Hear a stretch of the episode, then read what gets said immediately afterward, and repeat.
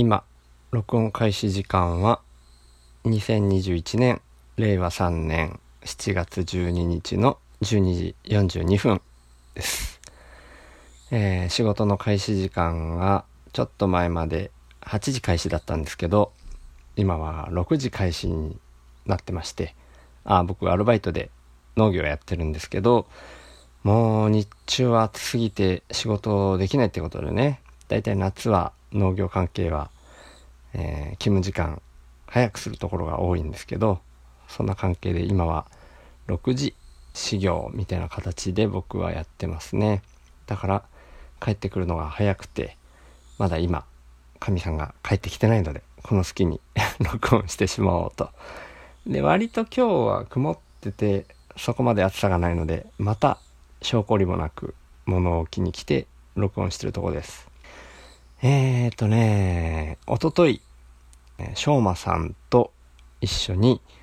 新しいポッドキャスト番組を始めましたっていう告知をね最初にしとこうかなと思って告知させていただきました。えー今日ねしょうまさんのポッドキャストの父のたわごとの方でもしょうまさん自身も告知されてましたけどはい僕の方でもしとこうかなと思いまして新しい番組のタイトルは「シューとショーの未知のりへの道のり」です。未知のりは未知まだ知らない断りへの道のりですね。道のりは普通に道のり童貞ってことですね。はい。えー、そんなタイトルの二人語りの番組を今始めてます。僕が前々からですねもうどのぐらい前に最初に言ったんだろう。最初に一人でグダグダ話をしながら相方欲しいなーってつぶやいてまあいろんな人がちょっとだけ喋ってみましょうかっていうような相方っていう大げさなものじゃなくてもゲスト的に呼ばれてだったらみたいな感じで何人もの人とゲスト会をしてきました。でしょうまさんは2回もゲストに来てくれたっていう経緯もあったんですけどまあそういった中でしょうまさんが僕が何度目かのやっぱり相方欲しいなっていうようなつぶやきを僕自身のこのポッドキャストの中でつぶやいたちょっと後だったと思うんですけどまあどんな形かわからないけどお試しでやってみませんかっていうようなお声掛けをしてくれてそれが一昨日最初に配信したシュートショーの道のりへの道のり。ちょっと長いからこれから道のりって略して道のりにしますけど。あちなみにツイッターとかでつけるハッシュタグもシャープみちのり。みちが漢字でのりは、えー逆に後半の道のりの方のひらがなののりにしてます。道が漢字でのりがひらがな。で道のりっていうハッシュタグに統一しようかなっていうふうに今してるとこですね。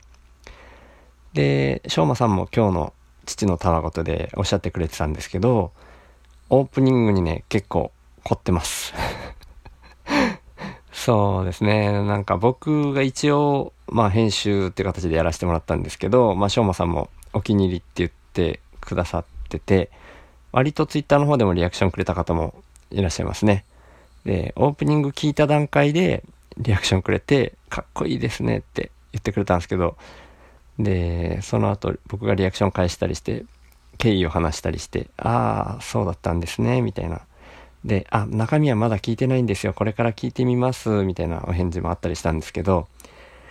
その後リアクション。ないですね。中身はゆるゆるなんで本当に何を喋るかもあんまり決めずにしょうまさんとズームで話してちょっと話が転がるに任せてるような内容なのでちょっとオープニングにね気合い入れすぎたかもしれないですね。オープニングと中身のギャップが激しいかもしれないです。でもそんなオープニングを作ってみて思ったんですけどあのオープニングね多分僕が一人でポッドキャストをやっていて僕自身のポッドキャストのための曲としてだったらあんなの絶対作れないなと思ってるんですよね今。なんかかっこつきすぎてて恥ずかしいんですよ。僕が僕自身のキャラっていうのを多分こんな風って決めてるんでしょうね外向けに人に自分はこんな人ですっていうのを、なんていうか、外面よくっていうと言葉悪いかな。でも多分僕用の外向けの、もう文字通り外面の僕っていうのがある気がするんですよ。で、それだともうちょっと間抜けな音楽にしないと、こう恥ずかしくていられないんだと思うんですよね。でも今回は、しょうまさんと二人だから、ある意味そこが言い訳できるみたいなとこがあったんですよね。うん、しょうまさん側はしょうまさん側で、うん、やっぱり最初に僕がそういう、ま、間抜けっていうとちょっとあれかな。間の抜けたようなとか、伸び伸び伸びしたようなとか、そういう印象の曲の、曲調の話をした時に、うんうん、そ、そっち系ですね、みたいな感じでおっしゃってたから、しょうまさんはしょうまさんで、多分そういう感覚はあるんじゃないかなと思うんですけど、二人が一緒になって発信するってなると、お互いにどっちが責任者っていうわけでもないんですけど、なんかやっぱこう、二人でいることの強みっていうんですかね、一人ではできないことが、なぜかどちらがどちらに押し付けるわけでもない、どっちかが責任取ったりとかそういうわけでもない、責任者不在？不在？そういうのもなんか違うな。なんかうまい表現できないな。頭の中では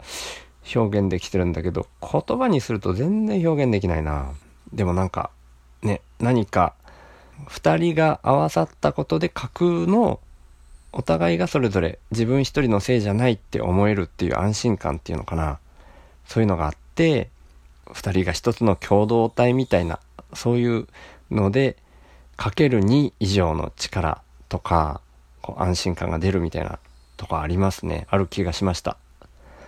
なんかね、曲も、僕が最初、週の話すラジオとかでも BGM に使ってたのは、アンカーについてる標準の BGM の中から選んで使ってたんですね。で、途中からこう、編集用のオーダーシティを使うようになったりして、そのアンカーの BGM をそのまんま乗っけるんじゃなくて、自分で録音しといて、で、それを Audacity の中で自分で切り張りして、最初と最後にだけくっつけるみたいなことをしたりしてたんですけど、それでもなんかこうちょっと物足んなくなってきて、フリー素材の BGM から、なるべくこう人が使わなそうな、人と被らなそうなやつで、僕っぽいやつっていうのを探してきて、今は週の話すラジオでも使ってるんですね。あ、オープニング撮ってなかった。オープニング載せる音楽でもあるから、今思い出したついでに行きましょう。週の話すラジオ話すは、お話の話す。あ、違う。お話の話じゃねえ。手放すの話でした。はい。これ狙ってないから、もうこれでよしとしますわ。はい。こんなレベルですよ。まあ、でも今ね、多分、僕は今喋ってるからわかんないんだけど、後で、そのオープニングにつけてるやつ。それはフリーの BGM ですね。あれなんかどこまで喋ったかわかんなくなっちゃった。そのフリーの BGM を見つけるのに、どんなやったんだっけな、そういう、うん、サイト？ちょっとあるきっかけで見つけたフリー BGM が載ってるサイトが分かって、で、それが YouTube に音源を載せてたりするんですよね。で、その YouTube のプレイリストでもう何百曲っていう風になってるのがあったので、全部それがフリー BGM っていうことが分かってたから、もうそのプレイリストを端から聞いていったんですね。で、しっくりくる音楽が聞こえてくるまで流していて、この週の話すラジオのやつは、あ、このなんとなくのんびり感と、ちょっと三味線の和な感じもいいな、みたいな感じで選んだんですよ。まあそんな感じで素直に選ぶっていうのが一つあったんですけど、えー、週と小の方ですね、道のりの方は、やっぱり同じ感じで探していってたんですね。で、週の話すラジオとは違って、しょうまさんと二人で、ただ、こう、なんて言うんでしょうね。僕としょうまさんの話は、その未知の理へのみたいな表現にもある通り、割とこう宇宙単位の壮大なテーマ、まあ根拠はないから、その辺適当なんですけど、なんとなく話が壮大になりがちだったんですよね。だからそういう壮大な雰囲気を持った音楽でありつつ、でもなんかこう適当だよねっていうところで、のびのびとかのんびりとか、まったりとか、そういう雰囲気の曲を探しながらずっと聴いてたんですよ。で、まあね、配信聞いてくれた方はもう分かってると思うんですけど、エンディングにはね、そういう伸び伸びな感じのまったりな雰囲気の曲を選んでます。それはそうやって候補としていくつか見つけた中で、しょうまさんにも全部聴いてもらう中で、2人で話して決めたんですけど、で、ただね、その曲を探してると、たまに、うわー、この曲かっこいい、もうめっちゃ好みっていうのが出てくるんですよね。で、それはでも、2人のポッドキャストの、さっき言ったような伸び伸びとか、それでいて壮大でっていうような雰囲気には必ずしも合わない。けどかっこいいなみたいなのが出てきた時に僕ね一応 URL をねやっぱメモしちゃってたんですよね。なんかの時に使えるかもしれないみたいな。であまりにもかっこよすぎるんだけどまあこれは好みで一応メモしとこうみたいな感じで候補がね10個ぐらいあったかなメモしていてそれをしょうまさんとズームで話しながらこう、あ、ちょっとこれはね、かっこよすぎるんですけど、僕がちょっとどうしても好み、好みすぎたもんで、コピーしちゃってたんですけど、っていう前置きをつけて一応聞いてみたんですよ。で、しょうまさんも最初は、うわ、これは ちょっとかっこよすぎですね、みたいに、若干抵抗がある感じだったんですけど、だから僕も、あ、もうちょっとないなと思って、弾く方向で考えてたんですけど、いろいろ喋ってるうちに、しょうまさんの方も、ちょっとさっきのかっこいいやつでや、やってみたいですね、みたいな。挑戦してみましょうか、みたいな流れになったんですよ。で、多分、一人では、あれを本当に選ぶっていうのはやりきらなかったんだと思うんですけど、お互いに二人だから大丈夫かなっていうようなところが出てきたんじゃないかなと思ってるんですけど、そんな感じのオープニングを作ってあります。で、しょうまさんもお気に入りって言ってくれたみたいに、僕も割とかっこいいオープニングに仕上がったんじゃないかなと思ってるんで、まあよかったらそのオープニングだけ、うんと、どれどれどないなもんやねんっていう確認の意味で聞いていただけると嬉しいです。まあ、しょうまさんその後の本編も聞いてくれた方が もちろん嬉しいんですけど、もちろん僕もその気分は同じですけど、本編まで聞いてくれた方が嬉しいですけど、オープニングだけでも全然構わないです。聞いていただけると嬉しいなと思ってます。あのー同じ樋口塾の中にいる大輝くん、えっ、ー、と、なんだっけな。杉本大輝くんだったっけなあ、杉本大輝くんですね。うん。大輝くんは、なんだっけな。大輝は常にカッコつけていたいっていうタイトルのポッドキャストでしたね。の 大輝くんが割と早く聞いてくれて、うん。そのタイトルについて、なんだこのかっこいいタイトルは、なんて言ってくれて、嬉しかったです。あ、あと大輝くんで言うと、えー、多分今日配信のポッドキャストの方で、僕が話した回について、えー、ついてというか、神について、てんてんてんっていうタイトルで、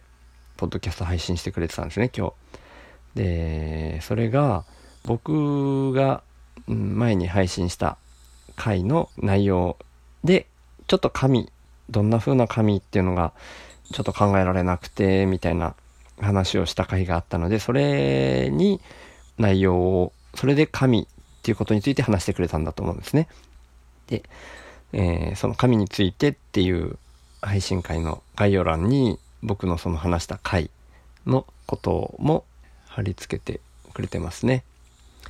ウイルスと最近の話からの連想なんでも今偶然そうなってるだけって感じる話っていう僕の過去回のを大輝くんが聞いてくれて、で、神についてっていうので話してくれてます。で、ちょっとね ツイッターのやりとりの中で大輝くんの神についての考えも聞きたいなーって僕が言っちゃったもんで、それで律儀に配信してくれたんですけど、なんとなくその神にはいないと思うっていうところに話が終始しちゃってっていうとネタバレになっちゃうんだけど、うん、多分大輝くんがものすごく普段から考えてることで話した内容じゃないから、僕が振ったな神についてっていうところで無理やり話しちゃったから、ちょっとその辺大輝くんにとっては話しづらい内容だったんじゃないかなと思って反省してます。大輝くんごめんなさい。はい。で、あとちょっと大輝くんが最近すごく週の話すラジオを聞いてくれてて嬉しいなっていうところで、もう一方、やっぱ思い出しちゃう、うん、人がいたもんで話すんですけども、みそさんっていう方がやっぱり樋口塾にいらっしゃるんですね。みそさんもすごく今僕の週の話すラジオを聞いてくださってて、もう過去の第回からずっと遡って聞いてくださってるんですね。で、さっきもツイートしてくださってて、いやーもう恐縮至極なんですけど、本当はもうみそさんの方がね、すごく古典ラジオっていう意味で言うと、歴史とかの知識もものすごくお持ちだし、過去の回も、初回ね、あの、競馬の話から始まったんで、あ、この人、競馬の話ばっかりするポッドキャスターなのかなって思ってたら、あの、第2回、3回ぐらいかな？から歴史の話になっていったんで、おおと思って。で、しかもちょっと僕とかイムさんをよく聞いてくださる方だったもんで、ちょっと絡むようになって、あの、歴史の回も僕も、実際話がね、人柄が出てて、すごく聞きやすいんですよ。で、内容を僕ね、ちゃんと理解できてるかは別ですけど、なんかね、うん、みそさんの雰囲気がね、まったりしてて、のんびりした雰囲気が好きで、アップされてるとやっぱりついつい聞いちゃいますよね。そんな人ですね。でも僕の過去回を聞いてくださっていて、今ね、ちょうど、あの、重箱の隅に最初に僕がゲストに呼ばれた後に、僕がこう、反省したような回を聞いてくださってて、なんかこう、感銘を受けた的なことをツイッターで言われてたんですけど、なんかね、すごい僕今不思議なというか、うーん、変な感覚になっていて、ものすごくありがたいことに間違いはないです。それは間違いないんですけど、もう、その時点の僕とはだいぶ今の僕が考え方とか価値観が結構変わってきてるんですね。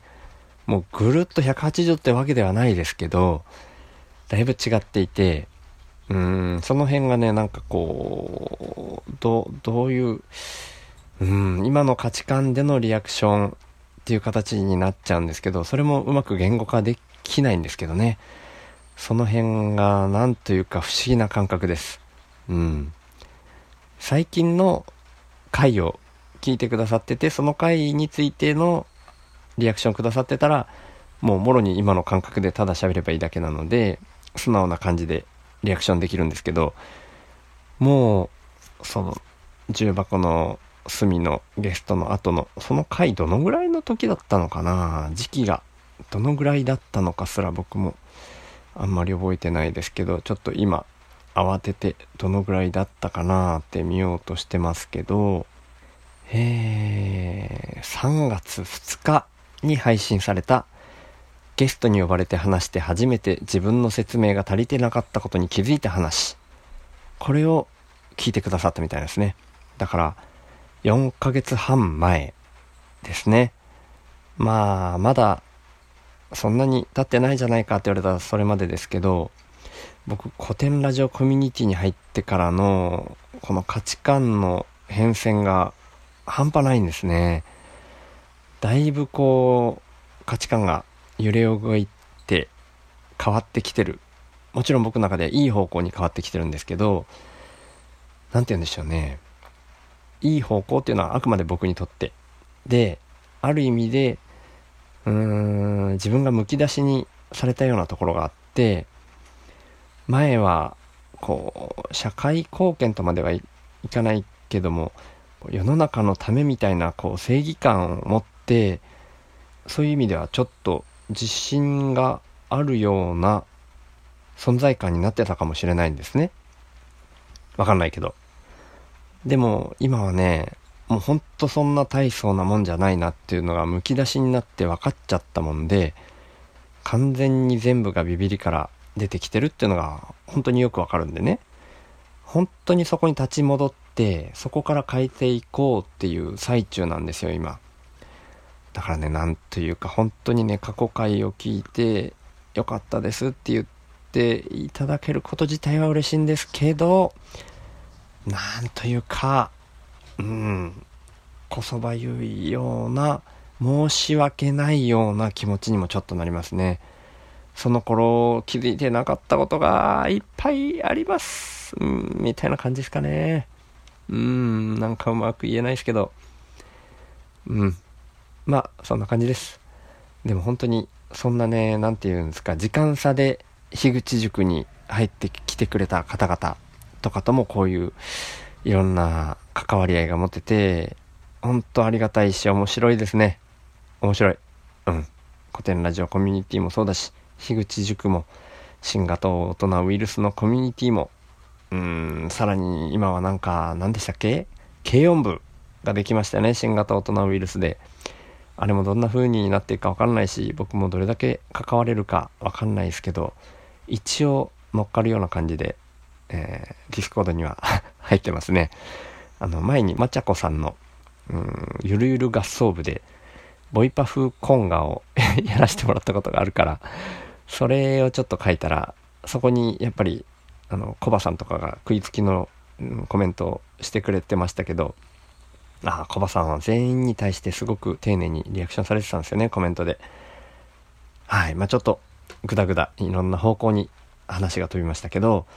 そんなところでね、今日は何話すかも決めてなかったんで、はい。えっ、ー、と、告知というか、しょうまさんと一緒に新しいポッドキャスト、シュートショーの道のりへの道のり、略して、ハッシュタグ、みち、漢字、のり、ひらがなですね。よろしくお願いします。と、えー、よく、週の話すラジオを聞いてくださってありがたい限りですっていう大輝くんとみそさんへの感謝を表させていただきましたっていう回っていう風なまとめ。まとまらないな日本語が最後すごい変な感じになりましたけど、そんな感じに今日はしておきます。ありがとうございました。ではまた。